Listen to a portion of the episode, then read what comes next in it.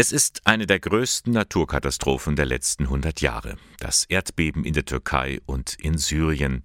Die Zahl der Toten ist auf über 40.000 gestiegen.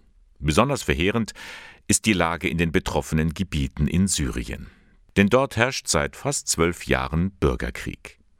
Der hat seine Spuren hinterlassen, sagt Barbara Pauli.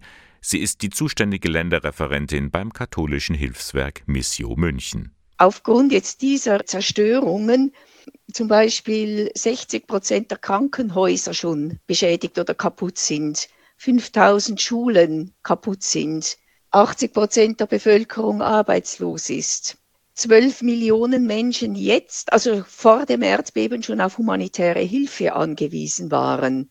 Die Welt hat Syrien vergessen. Nun sind sie alle wieder da und wollen helfen, aber die Lage ist schwierig, zu verworren, ist die politische Situation. Aufgrund eben des Krieges, der ja nicht fertig ist, dass das Erdbebengebiet jetzt geteilt ist in einen Teil, der von Rebellen kontrolliert ist, beziehungsweise auch stark von Islamisten.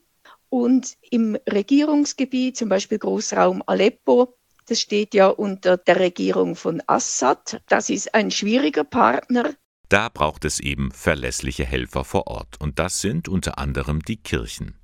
Gerade Ordensgemeinschaften wie die Franziskaner sind schon seit vielen Jahren in Syrien aktiv, haben in der Zeit des Bürgerkriegs ausgehalten und sind auch jetzt bei den Menschen.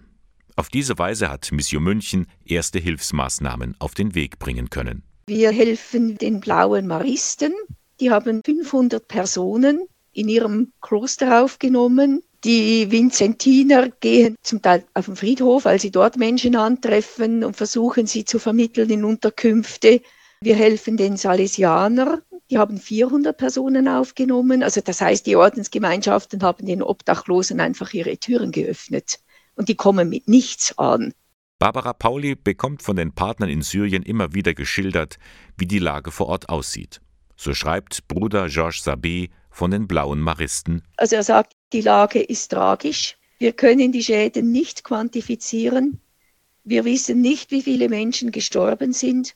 Wir haben die Türen unseres Klosters geöffnet für hunderte Familien, die ihre Wohnung verloren haben. Stündlich kommen weitere Familien dazu. Wir nehmen alte Leute, Frauen und Kinder auf, die dringend etwas zu essen, etwas zum Anziehen, Medikamente und vor allem Wärme brauchen in diesem bitterkalten Winter. Und das sollte uns nicht kalt lassen.